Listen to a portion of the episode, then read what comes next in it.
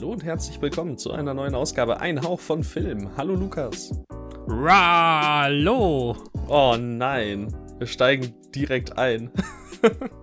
direkt, mein Name, instant. Mein Name ist Tim und äh, heute hat Lukas gesagt, wird die Folge kürzer. Also gucken wir mal, was äh, an dem Gerücht dran sein wird. Ähm, ich meine, ich sag das jede zweite Folge, also. Du sagst es im Grunde jede Folge. Du sagst tatsächlich so ziemlich jede Folge, ja, diesmal wird safe nicht so lang, weil wir haben ja nicht so viel zu bereden. Wir haben heute wirklich nicht so viel zu bereden. Ich meine, wer auch immer das jetzt gerade hört, kann auf die äh, Zeitangabe gucken und äh, ist dann schlau, ob du dich von Anfang an zum Affen gemacht hast oder erst später. Uh, ah, ah, oh, Affe. Ja, richtig.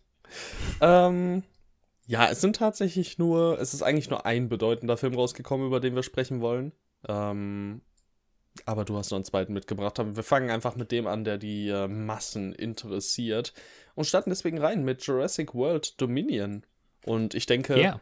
du als riesiger Dino-Liebhaber kannst das ein bisschen besser ähm, angehen als ich. Deswegen erzähl doch mal, worum geht es in etwa? Was ist, was ist das Erbe, das diese, dieser Film mit sich bringt?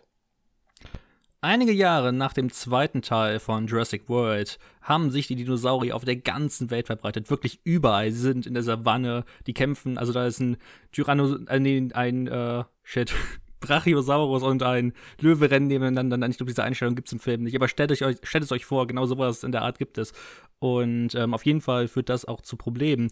Denn ähm, diese neuen Nachbarn für die Menschen, also die Dinos, die sorgen für einige Probleme, weshalb es zu angespannten Situationen kommt, die das Weiterleben der Menschheit gefährden.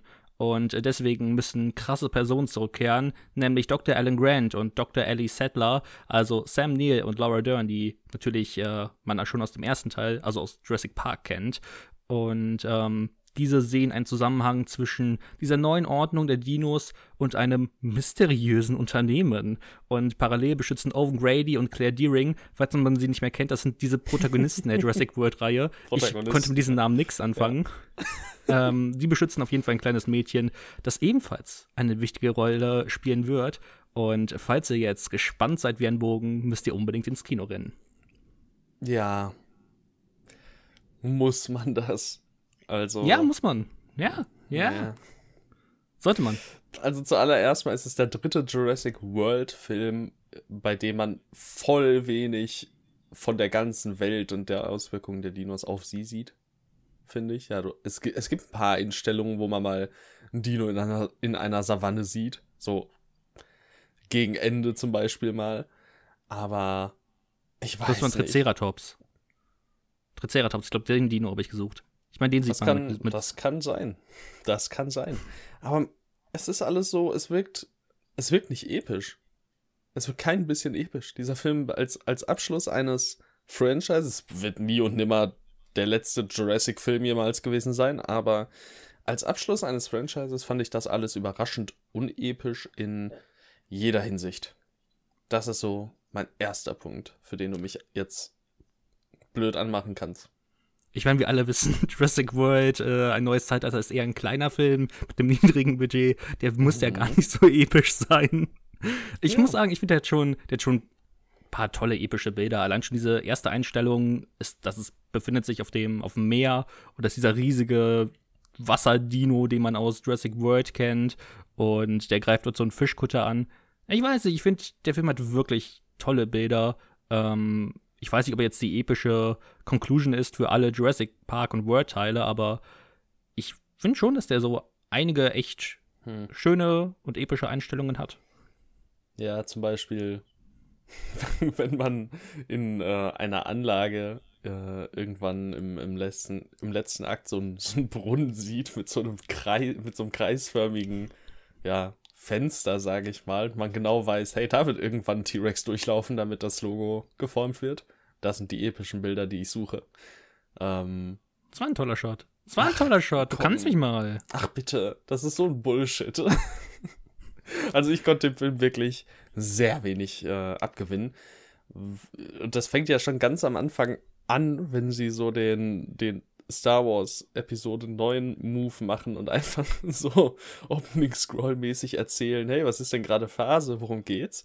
Und hey, da ist dieses böse Unternehmen übrigens und äh, die wollen, die wollen Macht und so. Und oh nee, das hat mich alles so genervt. Die Figuren haben mich alle so genervt. Ich weiß, ich weiß bis heute nicht, wie Bryce Dallas Howard an diese Rolle kam. Ich finde die furchtbar.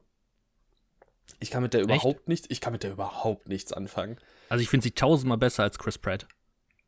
Chris also Pratt fand Chris Pratt deutlich angenehmer, muss ich sagen. Nee, wenn der, ich ihn auf der Leinwand sehe, will ich ihm nur ins Gesicht schlagen. Ich weiß nicht. Ja, es, es ging mir genau, genau umgekehrt so. Ähm, ich weiß nicht, Chris Pratt hat noch irgendwo einen gewissen Charme. Und ich finde, der ist hier auch nicht ganz so dödelig wie, wie oft sonst. Und deswegen ging das voll. Aber wer mich noch ähm, extrem genervt hat, war Jeff Goldblum. Was? Der jetzt hier, keine Ahnung, hat er in den letzten zehn Jahren irgendwann mal eine andere Person als sich selbst gespielt? Mm, ja, ich weiß nicht. Hm, der, nicht wirklich, der, ne? Das spielt ja die, die, jedes Mal denselben Typen. Ob in den Guardians-Filmen, also halt, oder in den MCU-Filmen besser gesagt, als Collector oder dann halt in Jurassic World, so, das ist jedes Mal dasselbe Mist, ey, das geht mir so auf den Zeiger.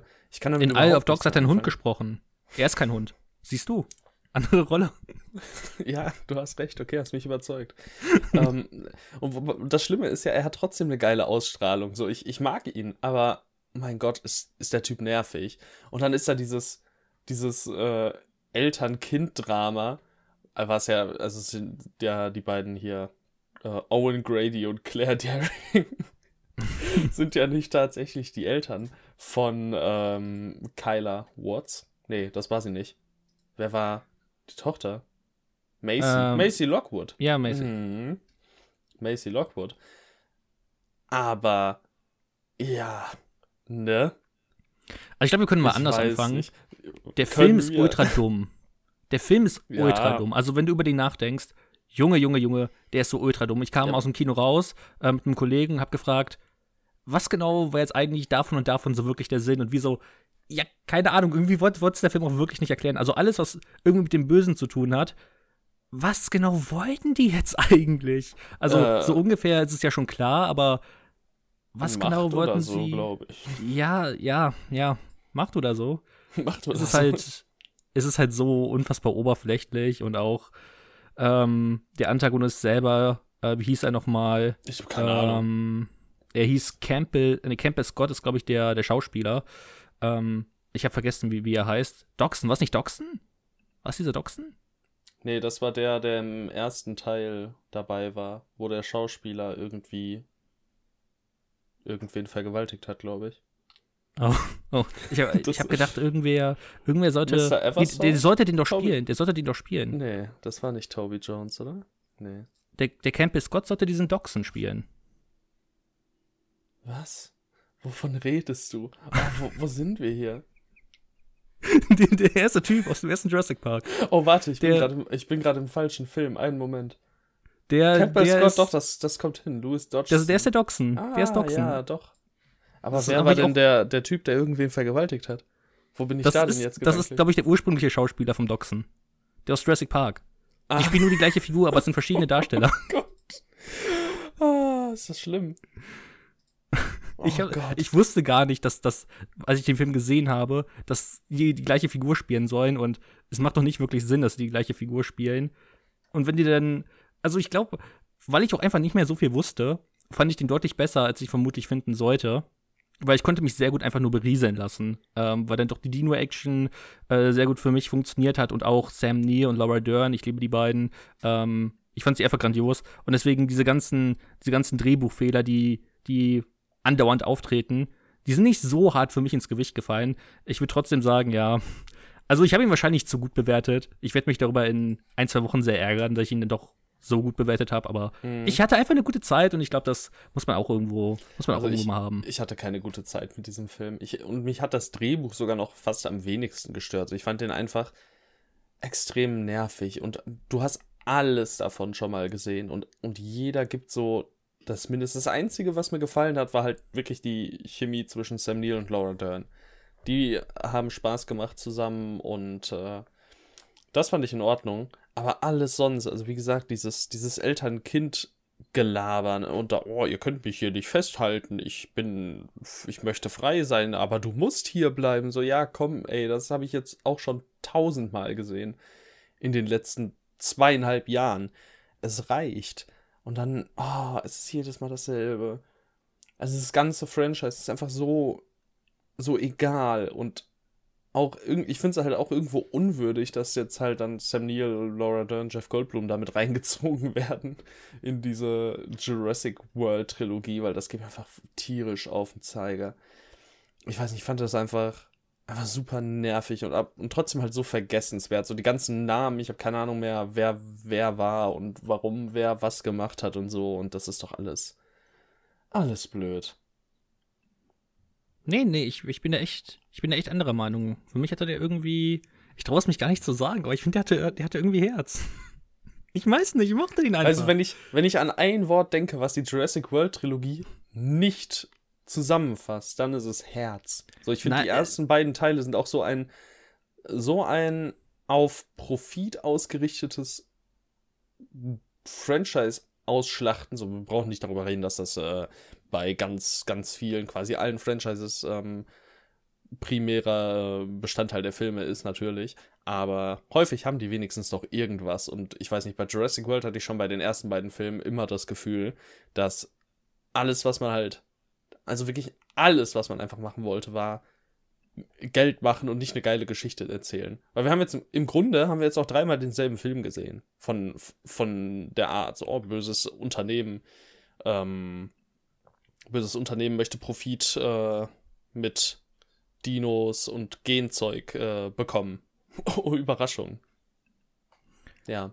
Ja, es ist schon ein bisschen anders vorbereitet, aber ich würde dir insoweit nicht widersprechen, dass ich auch, also vor allem den zweiten Jurassic World finde ich halt unfassbar schlecht. Ähm, ja, der ist auch echt sehr mies, aber ich finde den dritten der hat tatsächlich halt, noch mal eine Spur schlechter das kann ich gar nicht so wirklich nachvollziehen, weil ich finde, der zweite Jurassic World fühlt sich einfach an wie zwei Filme in einem. Das ist so vollkommen unrund und ich kann verstehen, wenn man den nicht mag, aber der fühlt sich für mich mehr an wie aus einem Guss, so mehr auf eine Idee beruht. Wenn die scheitert, okay, dann, dann ist es halt so. Aber es fühlt sich nicht an wie, wie ähm, als hätte jetzt ein Studio gesagt, okay, du hast eine coole Idee, ja, aber wir machen erstmal jetzt eine, die erste Hälfte, die vollkommen anders ist und danach darfst du vielleicht ein paar coole Sachen einbauen, aber es fühlt sich dann doch irgendwie mehr an wie von, als ob Colin Trevorrow so ein bisschen selber da Feder geführt hätte.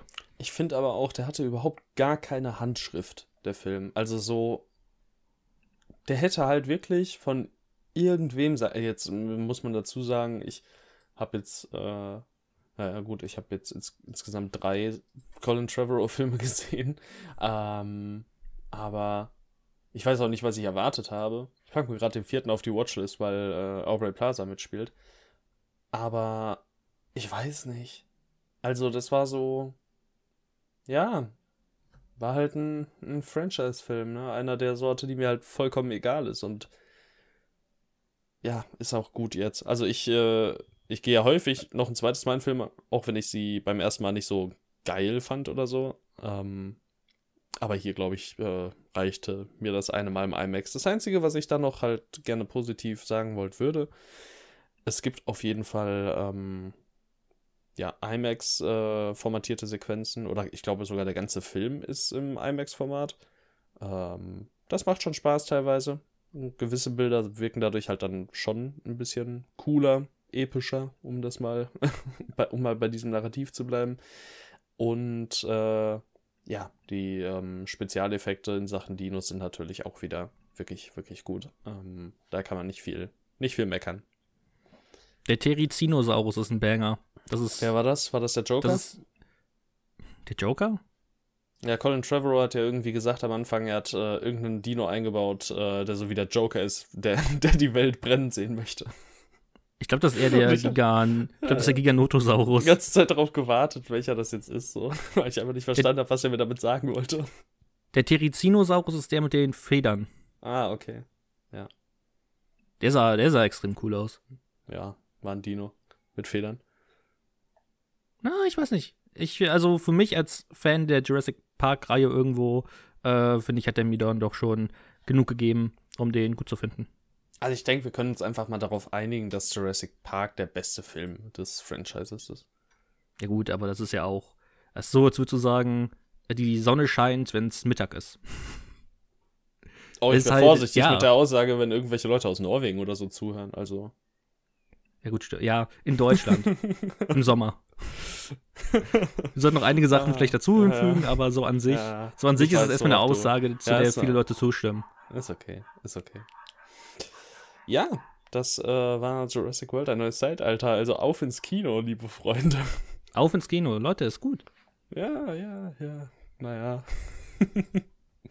ist okay. Ist, äh, na, ist ziemlich, ziemlich schwach. Aber egal. Erzähl doch von einem Film, der, der so ein richtiges Brett ist. So ein richtiges Brett. Ähm, ich war bei Die Geschichte der Menschheit leicht gekürzt, äh, bei der Fanpremiere, äh, wo auch der Regisseur und unter anderem auch Christoph Maria Herbst und Bastian Pa- Pastewka dabei waren.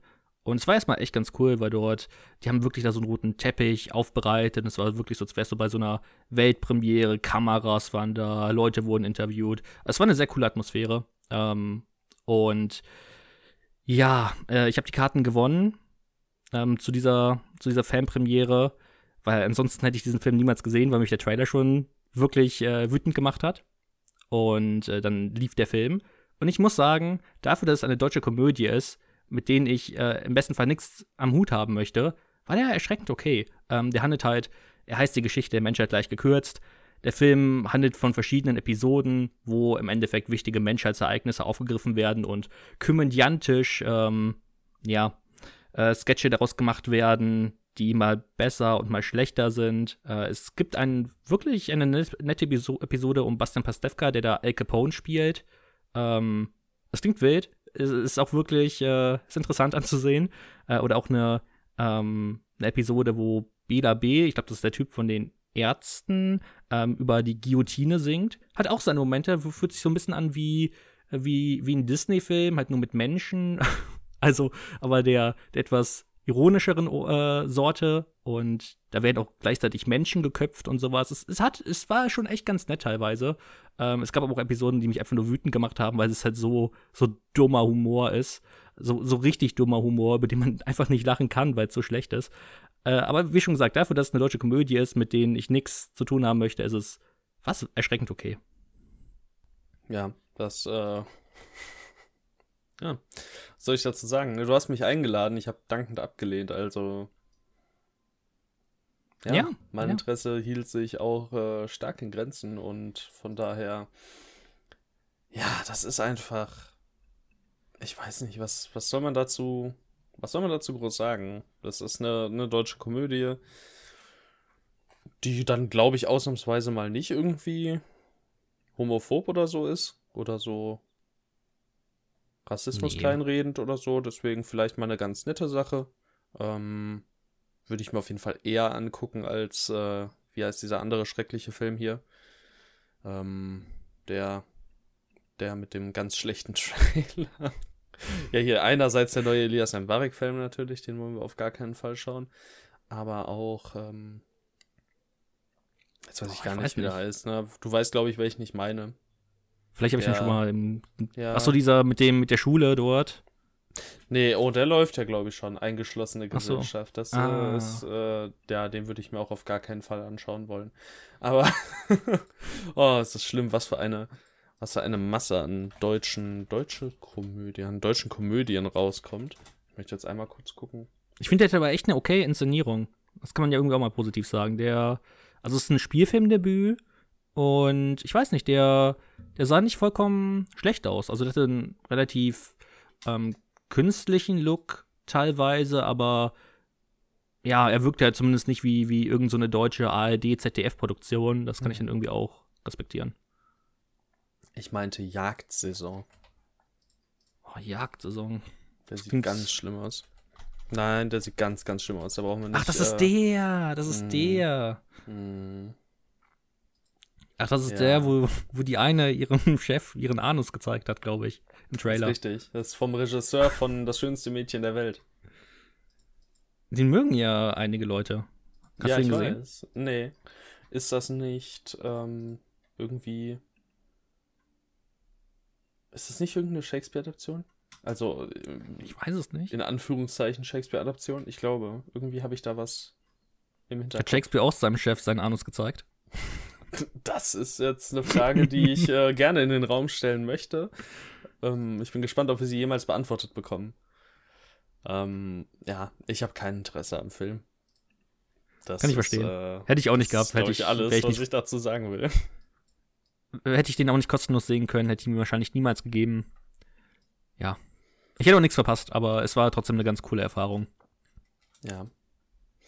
Naja, gut. Dann äh, haben wir auf jeden Fall eine Sache, ja, mehr im Grunde jetzt äh, abgehakt von unserer, ähm, von unserer, keine Ahnung, Talk-Liste, was weiß ich.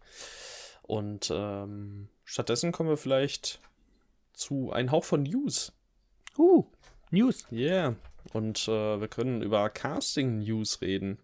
Die sind jetzt gerade nämlich total angesagt. Es gibt einiges zu verkünden. Ich habe gedacht, dass nicht viel zusammenkommen wird, aber wir haben drei, drei Personen hier stehen.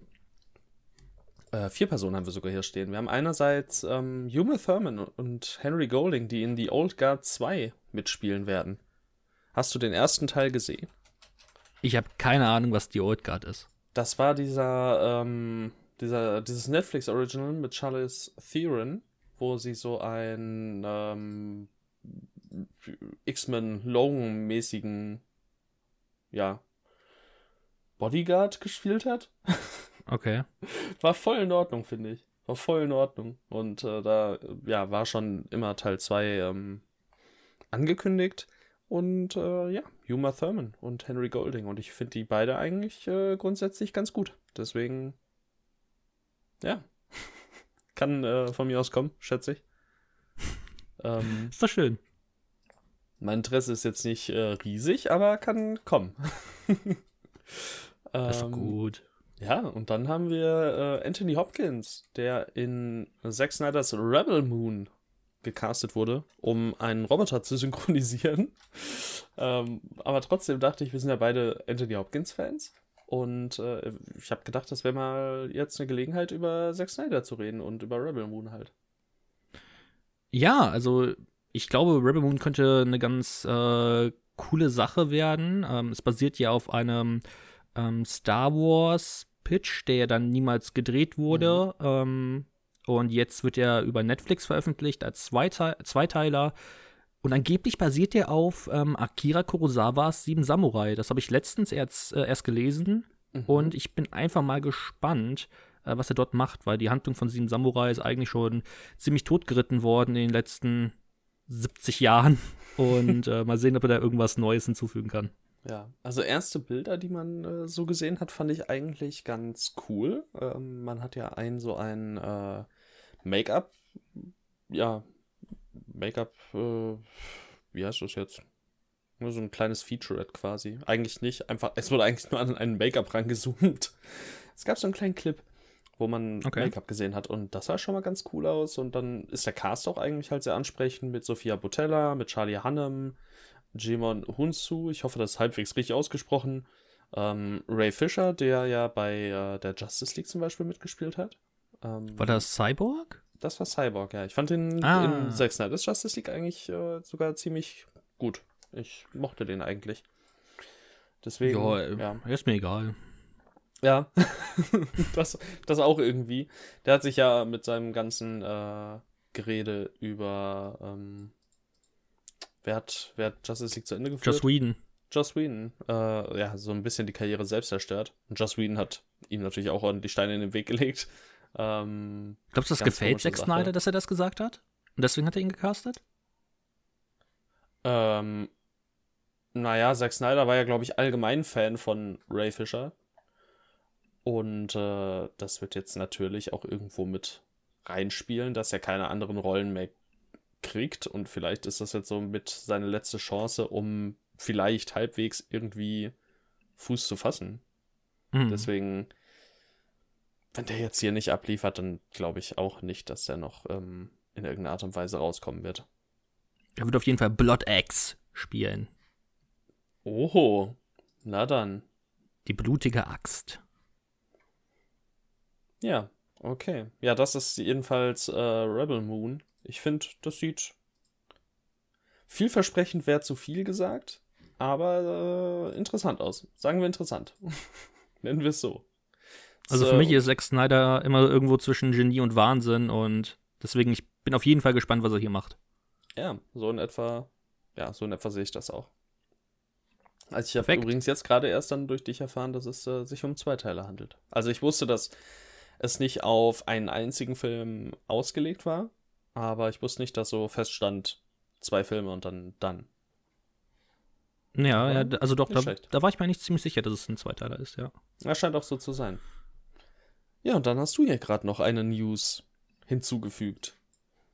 Ach so, ja, äh, Christoph Waltz äh, steht bald als Billy Wilder vor der Kamera. Billy Wilder, Regisseur von Zeugen der Anklage, Das Apartment. Ähm, manche mögen es heiß. Ähm, also vor allem so zwischen den 40ern und 60ern aktiv. Ursprünglich Österreicher, hat dann äh, in den USA Filme gedreht, als äh, es diese nicht ganz so gute Zeit in Deutschland gab. Und ja, ähm, jetzt eine tritt bald. ja, ja, stimmt schon. Ähm, während der NS-Zeit. Und jetzt äh, wird, ich weiß nicht, also ich glaube, es basiert auf einem historischen Roman, der, heißt- der heißt Mr. Wilder and Me. Und der wird jetzt verfilmt unter dem Namen Billy Wilder and Me. Und ähm, der basiert irgendwie irgendwie aus einer Mischung aus realen und fiktiven Figuren. Und die Geschichte spielt irgendwie im Sommer 1977 während irgendwelchen Dreharbeiten, wo eine Frau irgendwie in die Familiengeschichte von Billy Wilder gerät. Ich habe keine Ahnung. Äh, es könnte ziemlich langweilig werden, aber keine Ahnung. Billy Wilder-Verfilmung könnte bestimmt Menschen interessieren. Ich Hast denke, du- man kann es auf jeden Fall mal im Hinterkopf behalten. Hast du irgendwas vom Regisseur gesehen? Weil der ist jetzt auch schon 81 Jahre alt und äh, hat, also dieses, dieser High Fidelity, der sagt mir was.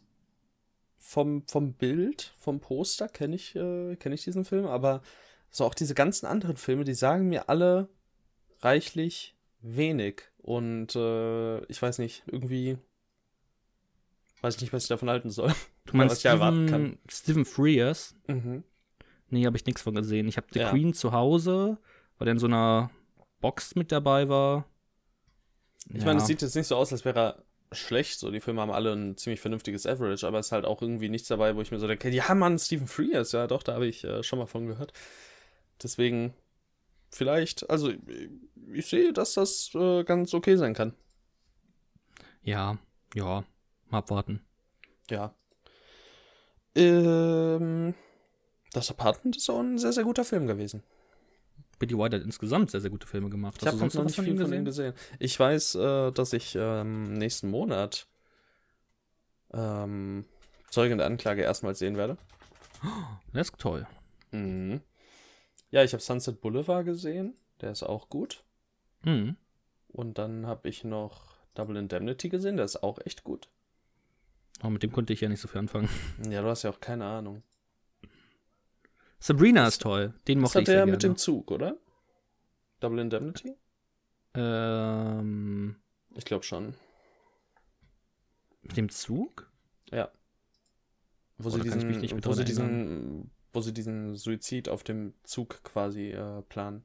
Also, Boah, war ich nicht mehr. Ich muss auch unbedingt Ja, die wollen ja- die irgendwann wollen Double ja Indemnity einen- sehen. die wollen ja einen, äh, die wollen ja einen Mord planen, um Versicherungsgelder zu kassieren. Ja. Und, äh, oder besser gesagt, der, da, da geschieht ja ein Mord und dann wollen sie Be äh, Versicherungsbetrug begehen äh, und dadurch, oder dafür schmeißen die ja irgendwen vom Zug. So, oder bezahlen Ah, ja, ja, ja, und so stimmt. und da war was. Ja, stimmt. Ähm, ja. Guter Film. Aber diese ganzen Noirs, die äh, sind auch so ein Brei in meinem Gedächtnis. Selbst die guten, wie man jetzt gerade hier gemerkt hat. Also, ja. Alles, alles ein bisschen schwierig. Nee, da möchte ich auf jeden Fall auch noch mehr schauen. Ace, Ace in the Hole interessiert mich auch noch. Some Like It Hot natürlich. Ähm, Wie schon gesagt, Sabrina ist auch wirklich gut. okay. Ja, dann äh, halte ich den auch. Oh, Audrey Hepburn. Audrey Hepburn Ja. ist natürlich direkt äh, Hingucker. Humphrey Bogart auch, ne? Also, Ja, aber Audrey. ja, Audrey ist schon sehr, sehr toll. Die, die Musst du Twin mir nicht sagen. Audrey. Musst du mir nicht sagen, meine Lampe heißt Audrey. Ja, das ist äh, ordentlich. es, entspricht, es entspricht der Wahrheit. Sie heißt wirklich Audrey. Ja. ja. Es sind auf jeden Fall Dinge geschehen. Offensichtlich. Okay. Sind wir das- mit dem Casting vorbei? Ja, das wären die Casting-News. Kommen wir doch zu ähm, der Kategorie, die wir hier einfach genannt haben: Filme rücken näher. also, keine Ahnung, was genau das ist. Ähm, es kommt ein Extended Cut von Spider-Man Far From. Nee, nicht Far From Home. Wie heißt denn der? No Way Home? No Way Home? Du meinst den neuen? No Way Home, ja, das ist No Way Home. Ich habe Far From Home geschrieben. Naja, egal. No Way Home Extended Cut, äh, circa 15 Minuten, fünf neue Szenen und hatte irgendwie einen, einen ganz lustigen Namen, irgendwie The, The More Fun Cut oder so. Oh. Total bescheuert. Da hat man Ähm, mehr Fun mit. Ja, lass mich das einmal nachschauen. Das, das war wunderbar. Ähm, als ich das gelesen habe, habe ich gedacht, das ist ein, das ist ein Troll, aber nee, scheinbar nicht. Ähm, Von dem habe ich tatsächlich noch nie was gehört, von dem neuen ich Cut, habe jetzt auch beim bei der bei der Quelle meines Vertrauens habe ich so ein bisschen äh, durchgeschaut und äh, ja, es, es kommen jetzt halt 15 Minuten zu dem sowieso schon knapp 150 Minuten langen Film. Das wird auf jeden Fall wil- wild. The More Fun Stuff Version. was ein Scheiß. Ähm, ja, äh, mal gucken, ne, was das wird. Wahrscheinlich so ein bisschen mehr Spider-Man-Quatsch. Bisschen mehr Ja. von, den, von den typischen Verdächtigen. Ich werde ihn mir nicht kaufen. Nee, aber der wird wahrscheinlich auf Disney Plus laufen, dann werde ich den früher oder später sehen. Ja, gut, stimmt. Ja. Was ich äh, früher oder später auch sehen werde, worauf ich jetzt auch nicht so erpicht bin, ist äh, Black Adam. Da kam der erste Trailer raus. Hast du ihn geschaut? Äh, ich habe reingeskippt und dann habe ich irgendwann gemerkt, okay, es ist mir vollkommen Latte, ich werde ihn so oder so schauen. Keine Ahnung, es sieht halt wie der nächste absolut generische Streifen von DC aus, der. Ich verstehe es manchmal nicht. DC macht so gute Filme und dann kommt sowas wie Black Adam. ja, ich weiß auch nicht. Das sah auch so alles ganz, ganz merkwürdig einfach aus. Also so richtig. Also richtig komisch. Ich weiß auch nicht, was das soll. Und wo die auch damit hinwollen, weil die haben ja jetzt auch nicht mehr wirklich, die verfolgen ja nicht mehr wirklich diesen Franchise-Gedanken und der hat ja, glaube ich, hat der irgendwo irgendwas mit Shazam zu tun? Ja, auch so ein Pfeil. Ist das, ist Black Adam eigentlich so ein Shazam-Gegenspieler oder? Ich, ich glaube, ich glaube zumindest, dass er auf jeden Fall äh, ursprünglich Antagonist war oder zumindest Anti-Held. Das stimmt. Also ursprünglich war der Bösewicht und dann wurde der immer weiter, weil er bei Fans beliebt war, zum Anti-Helden umgemausert. Ich guck mal gerade. Ja, scheint ursprünglich bei äh, Shazam aufgetaucht zu sein, aber auch ähm, später wohl in anderen, ja, in Flash und sowas. Ja, ich kann es nicht ganz genau äh, sagen. Ich bin im DC Comic Game auch gar nicht. Ich bin allgemein nicht im Comic Game, aber äh, bei DC noch mal weniger als bei Marvel.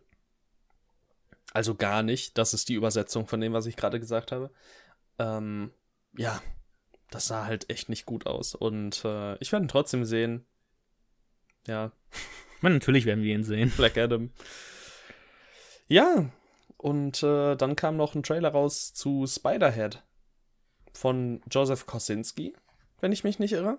Mit, ähm, mit wem? Mit Chris, Hemsworth, was, was? Miles, Miles Teller auch noch. Also auch so ein bisschen die, ähm, ja, also mit Miles Teller natürlich dann die Top Gun Maverick Connection. Ich habe den Trailer nicht gesehen. Ich auch Ich nicht. habe es vergessen reinzu, reinzugucken. Ich skippe jetzt gerade mal so ein bisschen durch. Ähm, aber Ich habe letztens erst gesehen, dass dieser Film existiert. Ich wusste gar nicht, dass der, dass der erscheint. ja, und vor allem nicht so bald. Das ist ja jetzt innerhalb von anderthalb, innerhalb von einem Monat zwei äh, Joseph Kosins Kosinski-Filme. Ja. Ähm, ja. Mal gucken. Weißt du, wovon der ne? ungefähr handelt? Ich glaube, es ist ein Action-Thriller. Okay, Sci-Fi-Thriller steht hier. okay. Also Ja. ich denke, ich, der, ich werde ihn jetzt nicht unbedingt schauen, aber wenn der, wenn der gut ankommt, dann werde ich da Ich vielleicht doch mir mal reingehen. angucken. Also mich interessiert das grundsätzlich schon, dadurch, dass ich ähm, Only the Brave und Top Gun Maverick ja ganz gut finde. Da bin ich äh, auf jeden Fall irgendwo interessiert. Ähm, Hm. Aber eigentlich hätten wir das jetzt, ja, klasse, haben wir wieder eine Überleitung vergeigt. Egal. Ähm, the Monsters kommt noch von Rob Zombie. Richtig, da ist auch der erste Teaser erschienen. Mhm. Ähm, der sieht den habe ich mir angeguckt, den Teaser. Ich weiß nicht, ob du den gesehen hast. Ja. Ähm, das sieht, geht ja eher in so eine Horror-Komödie-Richtung und Ja, ich wirkt glaub, ja fast schon Basiert ja auch auf familienfreundlich. einer, es basiert auf einer ähm, 60er-Jahres-Sitcom. Richtig. Ähm, die hat wohl sehr viele Ähnlichkeiten auch zur Adams Family. Also, Ja. falls man Adams Family kennt, dann kann man wohl davon ausgehen, dass The Monsters in eine ähnliche Richtung geht. Ja, das kann sehr, sehr gut sein. Ja, es sah tatsächlich überraschend zahm aus. Wir äh, können mal gespannt sein. Was ich ein bisschen schade fand, war dann am Ende, dass quasi revealed wurde, hey, der ist scheinbar in Farbe. Ich fand eigentlich vorher, dass das einen ziemlich, ähm, ja, netten und, äh, ja, logischerweise auch, ähm, ja, al alten Touch hatte. Hat Hm. mir eigentlich ganz gut gefallen. Jetzt äh, ist er scheinbar in Farbe, da bin ich mal gespannt, was dann quasi daraus gemacht wird, weil ich äh, mir schon vorstellen kann, dass diese, ja, fast schon wie eine Karikatur wirkenden Figuren halt ähm, durch das Schwarz-Weiß zumindest noch irgendwo so ein, ja, diese, ja, keine Ahnung, diesen simplen Charakter, den sie dadurch halt auch nochmal bekommen, dass sie den vielleicht in Farbe jetzt leicht verlieren könnten, aber ja, mal gucken, was Rob Zombie macht. ich kann mir auch nicht vorstellen, dass das einfach nur eine zahme Komödie wird. Irgendwas äh, wird er da schon mit vorhaben. Denke ich auch. Mal abwarten.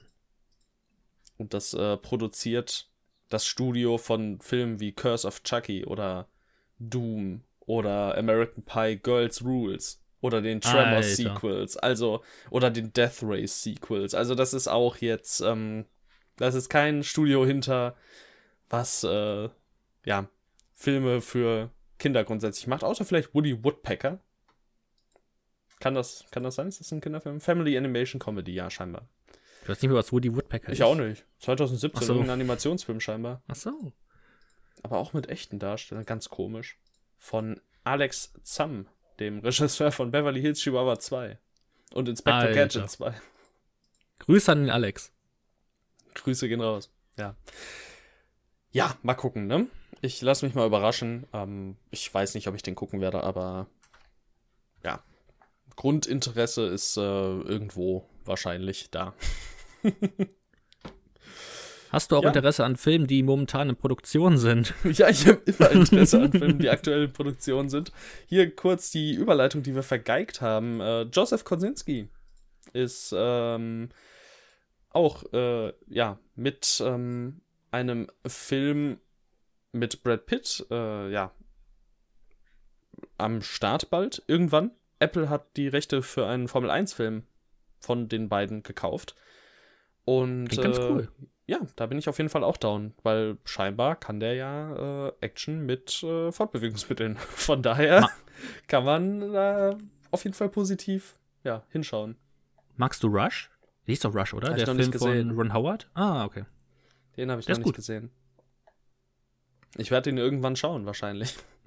Aber so an Ja. sich bist du kein Formel 1-Fan. Nee, es interessiert mich nicht sonderlich, muss ich gestehen.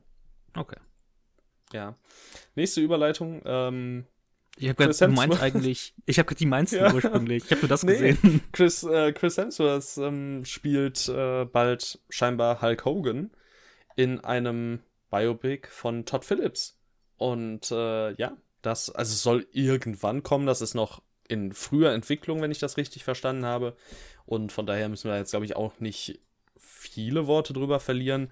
Aber ich finde es interessant, was auch äh, Todd Phillips jetzt gerade so nach Joker, also dass er da jetzt wieder ein bisschen mehr halt in den Vordergrund rückt. Also der hatte ja zwischenzeitlich noch War Dogs, Ja. den er da produziert hatte und äh, wo er Regie geführt hat, aber da kam ja nach den Hangover-Filmen nichts mehr, wo man ja sonderlich äh, hinterher war, ne? Und ich glaube, es kam gar nichts mehr, oder? Außer War Dogs. Das kann sein. Ich weiß es ehrlich gesagt gar nicht. Hm. Auf jeden Fall meinst du die Zeit nach und vor Joker. Richtig, denn, oho, das Joker 2 Drehbuch ist durch, ähm, ist fertig. Folie à deux oder so. Französisch, ich hatte kein Französisch in der Schule. Folie à deux ähm, heißt der zweite Teil. Ist zumindest der Arbeitstitel. Ich weiß nicht, ob es jetzt schon offiziell ist, dass der Film dann auch tatsächlich so diesen Beit Beititel tragen wird. Ich denke, es ist eher nur der Und- Arbeitstitel. Ja, das kann sein. Das heißt, Ich denke, so damit kriegst du wie- keinen. Ja, sag du. das heißt so viel wie Geistesstörung zu zweit. Ich finde das eigentlich ganz interessant, weil das ja schon ja so ein bisschen an das Ende anknüpfen könnte, wo, wo er quasi ja dann die äh, Bürger von Gotham animiert äh, zu rebellieren. Äh, man kann es natürlich aber auch, das habe ich auch schon gelesen, auf Harley Quinn beziehen, dass äh, sie dann quasi diejenige ist, die ähm, ja quasi auch beeinträchtigt wird durch die, durch die Störungen vom, vom Joker. Ähm, von Arthur Fleck. Wir können gespannt sein. Ich, äh, ja, bin mal einfach wirklich gespannt, was da kommen wird. Ich äh, hoffe einfach, dass Todd Phillips irgendwie jetzt sich nicht irgendwas aus den Fingern gesogen hat. Bin aber eigentlich relativ optimistisch tatsächlich. Ja, ich habe in der letzten Folge schon, ähm, glaube ich, genug dazu gesagt. Deswegen, ja. ja Wir werden jetzt wahrscheinlich äh, in den nächsten Monaten immer mal wieder irgendwie was erfahren. Deswegen, da jetzt jedes Mal alles neu aufzudröseln, so das wäre jetzt auch nicht sonderlich Sinn der Sache, aber man kann es ja mal erwähnen. Man kann es ja mal erwähnen. Naja, auf jeden Fall. Ja, jetzt äh, im Grunde könnte ich auch noch reinwerfen zu äh, den, den Trailer-Sachen, die wir auch vorhin besprochen haben. Dass äh, kurz nachdem wir den Podcast aufgenommen haben, auch der vollständige neue Nope-Trailer kam, wo dann auch äh, ersichtlich wurde, okay, ja, es geht tatsächlich um Aliens, auf jeden Fall, es ist kein Bait.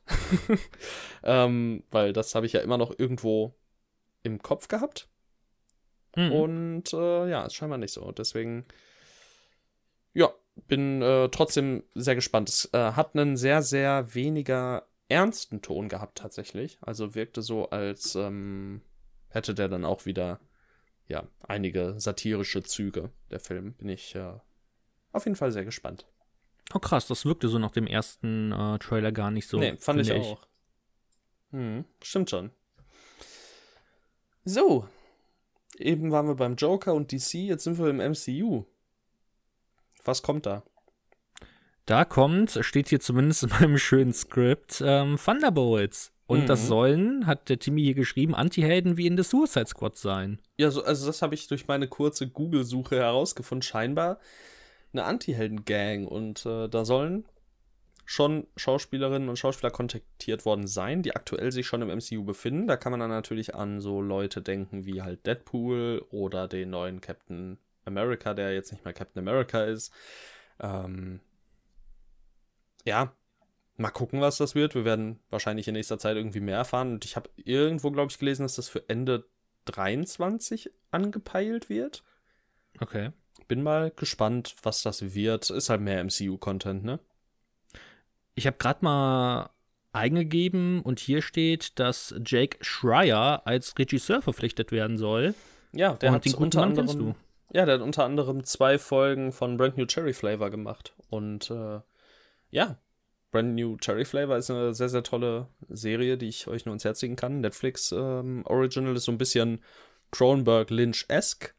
Einen niceen 80s-Vibe kann ich äh, wirklich nur empfehlen, vor allem weil sie halt total untergegangen ist und auch überhaupt nicht beworben wurde. Deswegen schaut da mal rein. Rosa Salazar ist in der Hauptrolle Catherine Keener, die man auch aus Get Out zum Beispiel kennt, oder halt ganz vielen anderen Filmen wie, keine Ahnung, Adaptation oder Being John Malkovich oder so. Ähm, die macht auch mit, auch eine coole Rolle. Ähm, Eric Lang oder Lange, weiß ich nicht, wie man den guten Mann ausspricht. Ähm, ja. Und es dauert noch lange, bis wir es herausfinden. Das kann sein, es dauert noch lange. Hm. Toll. In welchem Kontext hatte ich denn seinen Namen jetzt schon wieder gesehen? Ja, ich würde auf jeden Fall jetzt keinen Witz machen mit zu, zu langen Sachen. Nee, bitte nicht. ähm, denn da können wir direkt die nächste Überleitung machen. Es gibt diesen einen Film, der heißt Vanishings at Caddo Lake. Der ist produziert von M. Night Shyamalan und äh, von Logan George und Celine Held. Und da spielt Eric Lange mit. Ähm, und ja, der scheint irgendwie irgendwo zu existieren. Aber worauf wir eigentlich hinaus wollten, ist natürlich, dass der neue M. Night Shyamalan-Film Knock at the Cabin fertig gedreht ist. Juhu! da freuen wir uns. Ähm, wobei ich dazu sagen muss, ja. ich, ich bin tatsächlich interessiert. Die haben ihn auf 35 mm gedreht Und ähm, Director of Cinematography war Jarin Blaschke. Oh. Und äh, da, das in Verbindung mit 35mm Filmen, da werde ich hellhörig. Ist Der Blaschke ist doch der von Eggers, ne? Das ist der Eggersmann, richtig. Der hat Oh. auf jeden Fall Ahnung. Ähm, deswegen durchaus nicht äh, uninteressant. Ich ähm, habe mal wieder Hoffnung, ob, sie, ob die berechtigt sind. Ich wage es zu bezweifeln. Es handelt sich um eine Buchadaption ähm, von einem Buch von Paul Tremblay. Das äh, trägt den gleichen Titel. Auf Deutsch heißt es Das Haus am Ende der Welt. Ja, stimmt gar nicht. Äh, es trägt gar nicht denselben. Also das Haus am Ende der Welt heißt es auf Deutsch und äh, der Originaltitel ist dann, schätze ich, The House at the End of the World oder so. Würde ich meinen. Eine Sekunde. Äh, the Cabin at the End of the World. Und äh, ja, das scheint ein Home Invasion Film oder Home Invasion Thriller zu Zeiten der Apokalypse zu sein und das klingt eigentlich überraschend gut. Und es spielen Dave Batista und Rupert Grint mit. Okay. Ja, zum Beispiel. Da Könnte, könnte Ja. sein. könnte. das habe ich aber auch schon oft gesagt im Kontext äh, M. Night Shyamalan. Deswegen, ich äh, werde nicht zu viel erwarten. Aber ich bin auf jeden Fall leicht optimistisch. Ich freue mich Oh. drauf. Und Voll, Jonathan ja. Groff. Unser Mr. Smith. Unser neuer. Das ist unser neuer Mr. Smith. Ach so, Ja, ja. wegen Matrix ah, Resurrection. Ja, ja, ja, okay. Von mir aus. Das sieht ein bisschen aus wie Matt Smith, aber in weniger wild. Langweilig. Ja. Schön. Ah, ja. Knock at the Cabin. Mal gucken, was das wird. Ähm, Wusstest du, dass Not at the. Knock at the Cabin kein Videospiel ist? das ist, äh, ist jetzt tatsächlich für mich äh, ein großes Wunder. Worauf willst du hinaus? Ich will darauf hinaus, dass The Last of Us ein Videospiel ist und wir alle wissen, dass The Last of Us eine Serienadaption bekommt von HBO und diese wurde anscheinend fertig gedreht. Und es wurden erste Bilder Ja. veröffentlicht. Ja, man hat zum Beispiel auch einen Klicker gesehen, wenn man ein bisschen Gamma hochgestellt hat. Echt? Äh, ja. Krass. Und? Wie sehen sie aus? Ja, wie Klicker, die noch sehr dunkel waren, bevor man sie sehr, sehr hell gemacht hat. Deswegen kann man da nicht so viel zu sagen. ähm, Oh, da, ja, Ja. jetzt sehe ich sie auch.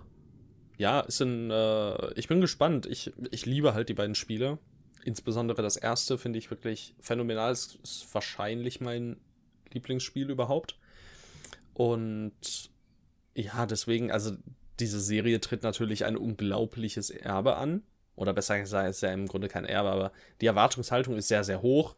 Und da muss auf jeden Fall auch inhaltlich irgendwie was anderes kommen, als das, was die Spiele machen, weil ansonsten wäre die Serie ja halt komplett pointless für sämtliche Kenner der Spiele, weil irgendwo haben die ja auch ihren Reiz dadurch, dass man eben so in der Story drin ist und halt auch selber ein Teil davon ist und so viel mit den Figuren auch tatsächlich macht und ob sich das dann eins zu eins so in der Serie überträgt, wenn man halt die ganze Geschichte schon kennt, ich weiß ja nicht. Aber ich bin äh, gespannt. Ich bin auch gespannt, vor allem weil ich Pedro Pascal und Bella Ramsey eigentlich ganz gerne mag. Und ja, deswegen mal abwarten. Abwarten und Tee Auch hier. trinken. Warten und Tee trinken. Immer alles abwarten. Immer, immer alles abwarten, richtig. Ja, auch abwarten müssen wir den Release von Crimes of the Future und damit kommen wir zurück zu ähm, ja, einem Filmtalk. Einer auch von Filmen, altere äh, oder ältere Filme werden jetzt besprochen, keine Neustarts. Ähm, Crimes of the Future habe ich mir angesehen, habe ich ja beim letzten Mal schon, ja, in den Raum gestellt, dass ich das mache. Zatura wurde es dann am Ende nicht. Ich habe Crimes of the Future gesehen. Ich glaube, so 62 Minuten geht er von David Cronenberg. Bald kommt der neue Langfilm. Das ist ja im Grunde auch irgendwo ein Langfilm, aber ne? Ihr wisst, worauf hinaus So richtig lang. will. so, so richtig lang. ähm, ebenfalls von David Cronenberg. Und ich kann auf jeden Fall so viel sagen, dass äh, ich nicht glaube, dass die beiden Filme inhaltlich sehr viel miteinander zu tun haben. Ähm, Glaubst du, er mochte einfach nur den Titel? Ja, und er mag die Zukunft. Also hier auch im neuen Film wird, oder auch in diesem Film befinden wir uns irgendwo in der Zukunft und es geht halt äh, darum, dass ähm, unter, unter erwachsenen Frauen äh, sich quasi eine Plage breit gemacht hat, die durch irgendwelche Kosmetik äh, zustande gekommen ist, wohl. Und das klingt im Grunde nicht schlecht, aber oh mein Gott, dieser Film ist so langweilig. Und er ist auch so extrem leise. Also er ist halt im Grunde ganz oft einfach Voice-Over und äh, auch halt einfach, also es, das passt überhaupt nicht zur ganzen Stimmung des Films, sondern sind da halt einfach, manchmal gibt es gar keinen Sound, manchmal gibt es einfach nur irgendwelche Ambient-Sounds und dann wird offensichtlich gesprochen, aber man hört halt nichts und es gibt auch keine Untertitel oder so und es ist irgendwie ein ganz, ganz merkwürdiger Film, bei dem ich überhaupt nicht sagen kann, was der mir geben sollte und der mir halt auch wirklich einfach überhaupt nichts gegeben hat. Es ist ganz interessant zu sehen, wo Cronenberg da angefangen hat und ähm, grundsätzlich finde ich ja auch die Herangehensweise nice, einfach etwas zu machen, was komplett gegen irgendwelche Konventionen geht. Aber wenn sich einem da halt wirklich überhaupt nicht erschließt, was das alles soll, dann äh, ja, gibt es da halt auch nichts, wo ich äh, großes Lob aussprechen könnte. Deswegen ähm, hat mir zumindest der alte Crimes of the Future von 1970 überhaupt nichts gegeben. Aber du musst das Positive sehen. Jetzt muss dir eigentlich der neue besser gefallen. Es kann kaum schlechter werden. Ja, das stimmt wohl. Da kann man dann optimistisch sein. ja, ich habe mir jetzt auch nur diesen, ich habe diese Arrow Blu-ray ähm, daheim von, oder mit den vier Kurzfilmen, wovon mhm. eben Crimes of the Future der längste ist, glaube ich, mit 63 Minuten. Dann gibt es da noch Stereo. Ah, der geht auch 63 Minuten. Den möchte ich mir dann auch demnächst irgendwann mal anschauen.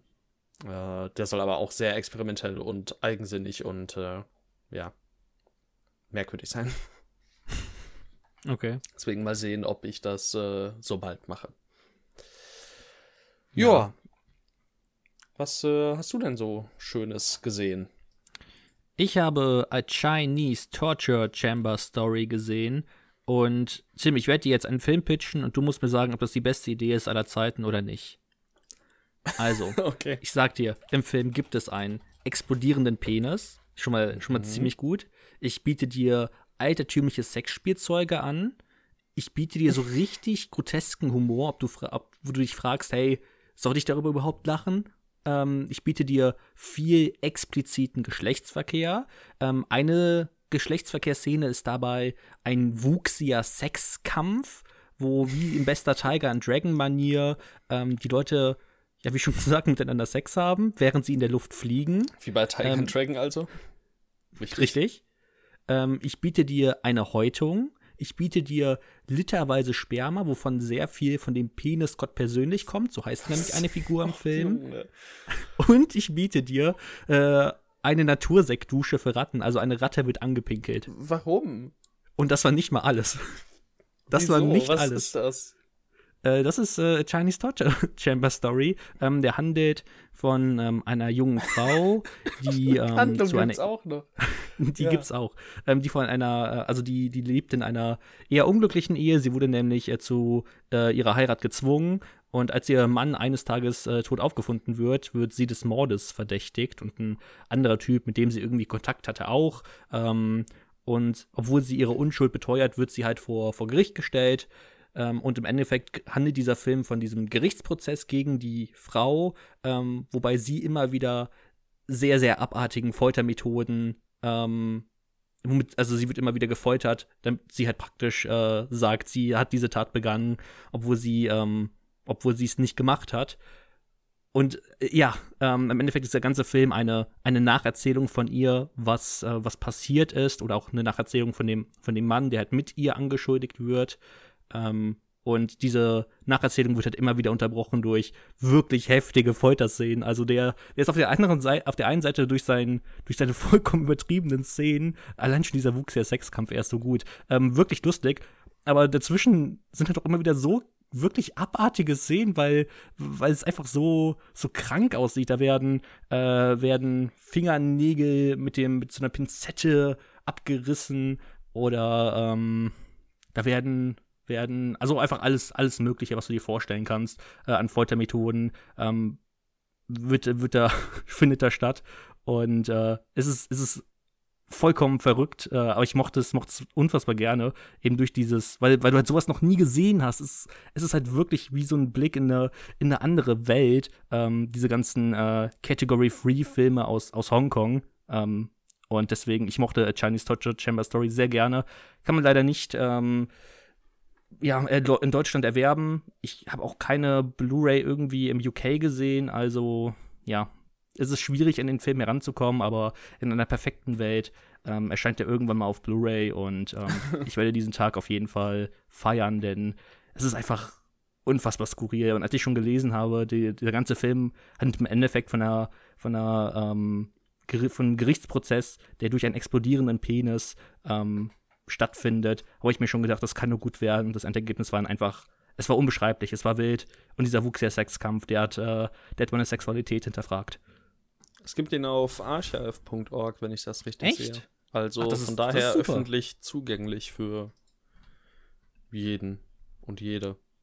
Also. Äh, dann solltet ihr das äh, wahrscheinlich machen, wenn ihr, wenn euch das, was ich äh, gerade gesagt habe, euch irgendwie zusagen könntet. Ähm, ich sollte aber wirklich mal sagen, also die Folterszenen sind wirklich brutal. Also der ist nicht umsonst äh, Category Free, der ist wirklich äh, durchaus hart. Okay, krass. Also ist der denn absichtlich dann auch so lustig? Also ist der, will der so lustig sein, wie wir ihn halt wahrscheinlich finden würden oder wie du ihn auch findest während dieser Sexszene oder ist das im Grunde so sehr ernst aufgezogen? Nein, das ist, das ist vollkommen überzeichnet. Okay. Also allein schon, wenn, wenn die eine Frau den, den Typen dort als Sexgott, also als Penisgott anspricht, dann ähm, es ist so überzeichnet, das ist, das ist crazy. Auch das ganze Schauspiel. Klingt auf jeden Fall sehr, sehr wild. ja. Äh, Chinese Torture Chamber Story. Okay. Ein Kunstwerk. Ja. Ähm, aus dem weit entfernten Asien kommen wir zum nicht sonderlich viel weniger weit entfernten Amerika aus unserer Perspektive. äh, aber ja, Amerika. Wir sind äh, zurück und ich habe einfach mal einen Tarantino-Film mitgebracht. Ich habe nämlich mal wieder Jackie Brown gesehen. Insgesamt jetzt zum dritten Mal, wenn ich mich nicht irre. Und ähm, ja, ich war diesmal wirklich, wirklich angetan. Also ich, äh, ich weiß und ich verstehe schon, warum der nicht der populärste Film von Tarantino ist, weil ich, äh, also für mich ist er, obwohl ich ihm jetzt vier Sterne und ein Herz gegeben habe, der zweitschwächste. das ist schon, das sagt schon alles. Aber ja, irgendwie, wenn man halt weiß, was das für ein Film ist, dann, dann finde ich den äh, einfach wirklich cool. Also der funktioniert einfach richtig gut als so Hangout-Film. Das ist so ein, so ein ziemlich perfekter Film, fast schon, äh, wenn, wenn man sich elitär berieseln lassen will, also elitär in Anführungszeichen, aber halt, man, man möchte eigentlich nichts extrem Anspruchsvolles gucken, aber man möchte trotzdem was Gutes gucken. Und dann geht man zu Jackie Brown.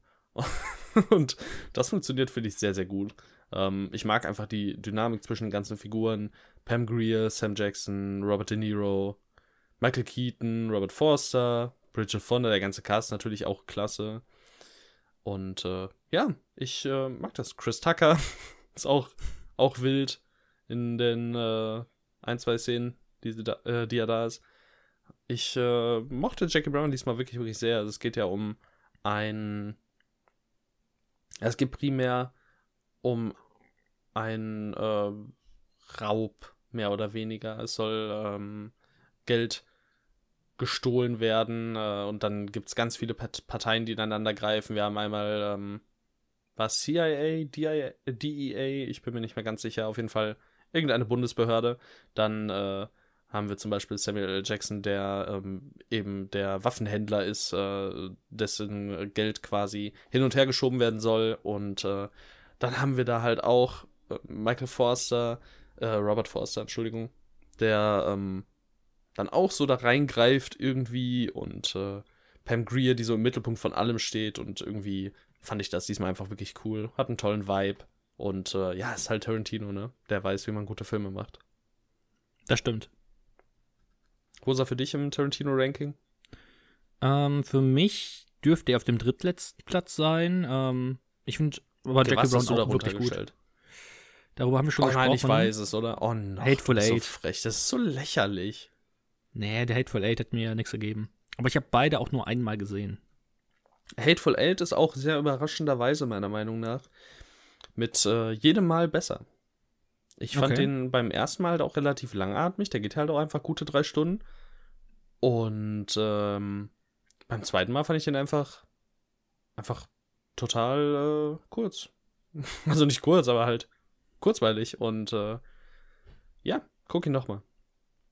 Ja, ich habe, ähm, ich müsste eh eigentlich einige Tarantinos nochmal sehen, aber ah, Hateful Eight, ich habe wirklich nicht so. Spätestens, spätestens vor dem, äh, vor dem nächsten Tarantino machen wir einen Tarantino-Podcast und dann, äh, dann bist du gezwungen, alle nochmal zu gucken. Ich hoffe, bis dahin haben wir weiterhin dieses Show-Prinzip.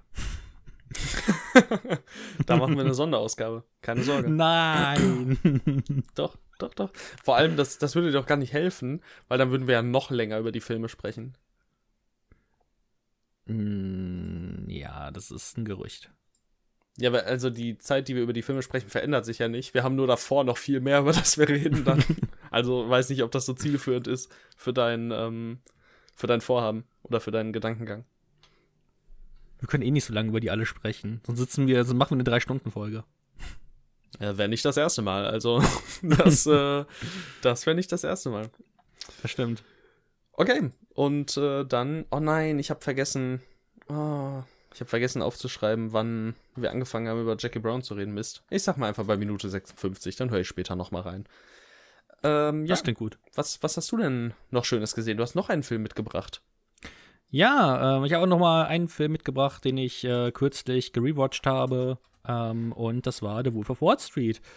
Eine, die erste Berührung von äh, mir und Martin Scorsese, aber gleichzeitig auch ähm, mein erster Kontakt zu meiner zukünftigen Ehefrau Margot Robbie.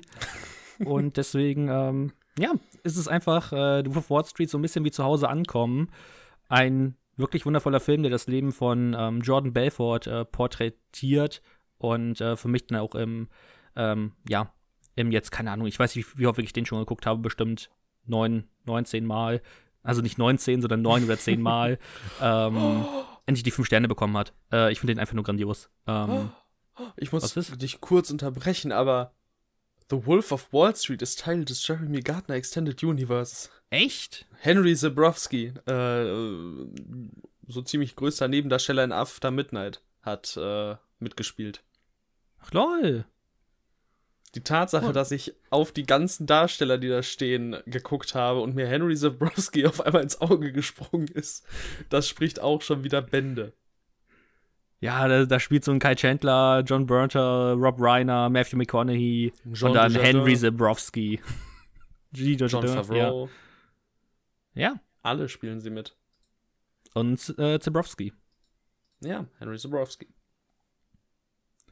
Er Und ja, spielt Wolf of Wall C. Otter Kupferberg. Ja, er gehört zu dieser äh, Gang von, also von den ersten Brokern, die Jordan Belfort Mhm. ähm, ja, in seine, in seine Firma in Stratton Oakmont integriert. Er ist fantastisch. Henry Zabrowski. Und der Film. After Und. Leo. Und The Wolf of Wall Street. Und Leo. Ja, alle. Alle sind sie äh, super. Ja, ist auch. Der, der geht ja auch drei Stunden. Ähm, Ja, aber der ja, fühlt sich extrem, an wie keine drei. extrem kurzweilig. Super unterhaltsam.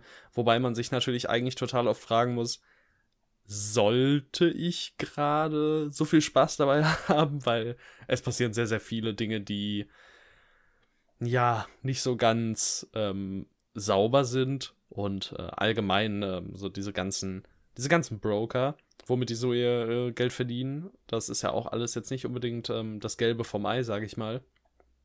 Äh, ja, aber es, es ist, äh, es ist einfach krass, wie Scorsese es hier mal wieder schafft, eine sehr komplexe Figur ähm, dem Zuschauer oder der Zuschauerin sehr, sehr nahe zu bringen.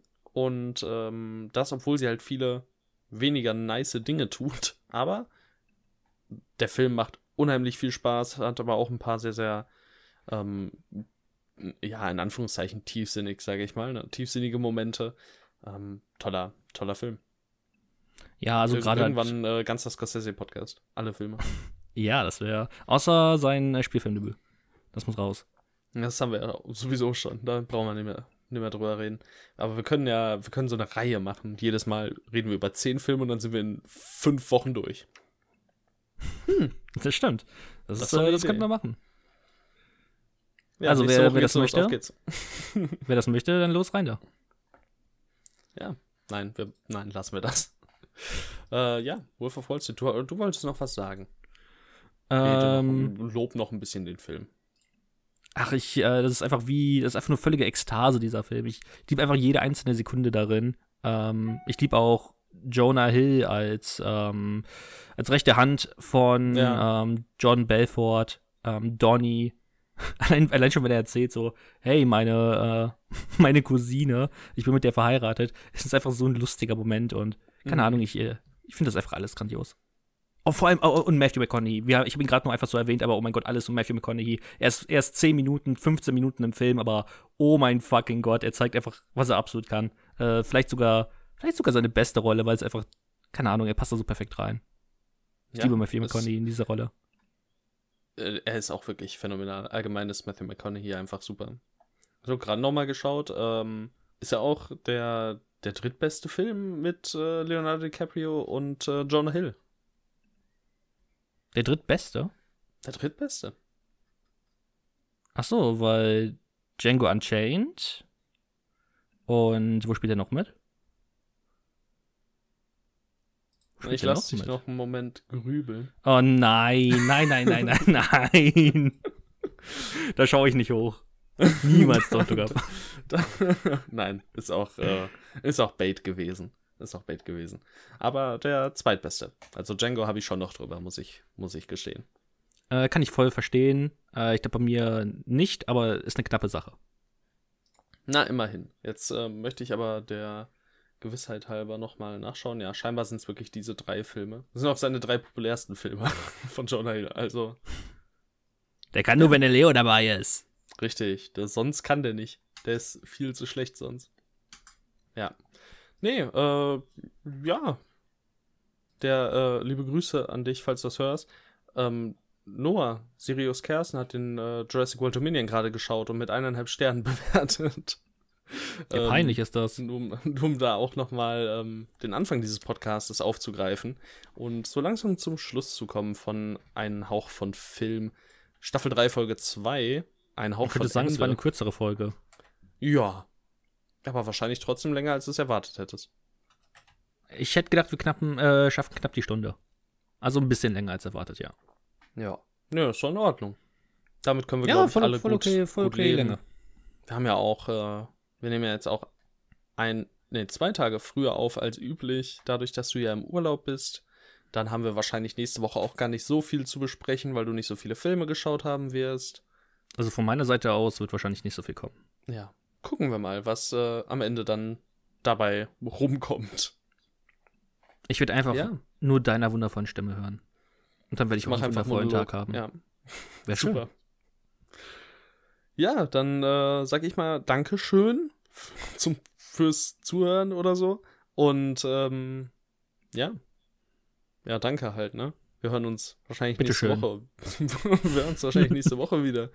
Bis dann. Tschüss. Tschüssi.